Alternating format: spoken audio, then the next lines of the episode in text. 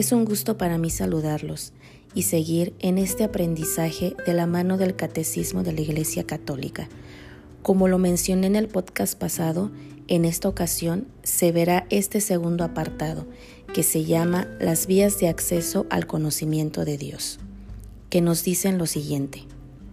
Creado a imagen de Dios, llamado a conocer y amar a Dios, el hombre que busca a Dios descubre ciertas vías para acceder al conocimiento de Dios.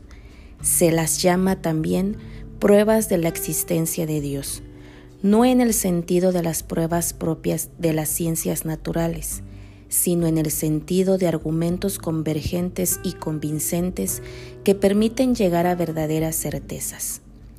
Estas vías para acercarse a Dios tienen como punto de partida la creación, el mundo material y la persona humana. El mundo. A partir del movimiento y del devenir, de la contingencia, del orden y de la belleza del mundo, se puede conocer a Dios como origen y fin del universo.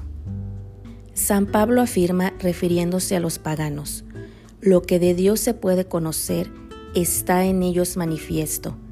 Dios se lo manifestó, porque lo invisible de Dios desde la creación del mundo, se deja ver a la inteligencia a través de sus obras, su poder eterno y su divinidad. Y San Agustín dice, interroga la belleza de la tierra, interroga la belleza del mar, interroga la belleza del aire que se dilata y se difunde, interroga la belleza del cielo, interroga a todas estas realidades, todas te responderán, ve, nosotras somos bellas, su belleza es una profesión. Estas bellezas sujetas a cambio, ¿quién las ha hecho sino la suma belleza no sujeta a cambio? El hombre, con su apertura a la verdad y a la belleza, con su sentido del bien moral, con su libertad y la voz de su conciencia, con su aspiración al infinito y a la dicha, el hombre se interroga sobre la existencia de Dios en estas aperturas percibe signos de su alma espiritual, la semilla de eternidad que lleva en sí, al ser irreductible a la sola materia.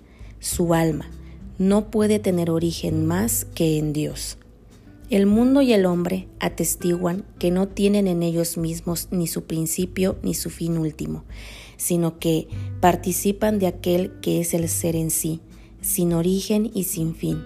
Así, por estas diversas vías, el hombre puede acceder al conocimiento de la existencia de una realidad que es la causa primera y el fin último de todo, y que todos llamamos Dios.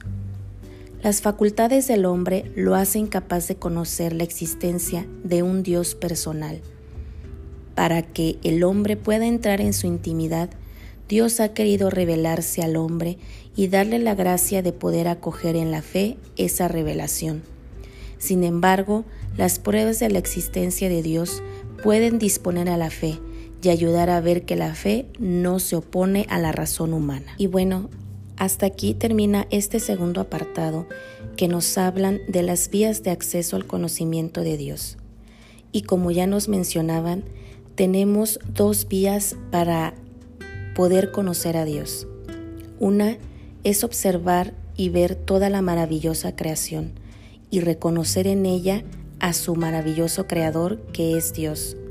También nosotros como seres humanos fuimos creados a imagen y semejanza de Él y que por lo tanto también somos maravillosos. En nosotros está ese gran amor y esa gran maravilla que Dios depositó en cada uno de nosotros y que como lo vimos en el podcast pasado, en nuestro corazón está inscrito ese anhelo, ese anhelo de Dios, de buscar y de estar en amistad con Él.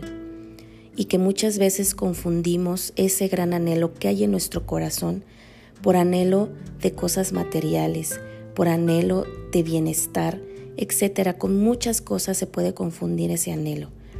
Y que al no enfocarlo hacia Dios, nos perdemos y es cuando el hombre es infeliz o es cuando el hombre se encuentra más perdido, al no aceptar o al no reconocer que ese anhelo que está en, en nuestro corazón es un anhelo de Dios. Y que, como ya lo decía San Agustín, somos creados por Él y para Él y que nuestro corazón estará inquieto hasta que no descansemos en Él. Y ojalá que día a día vayamos descubriendo ese gran amor que Dios nos tiene y al aceptarlo seremos más felices.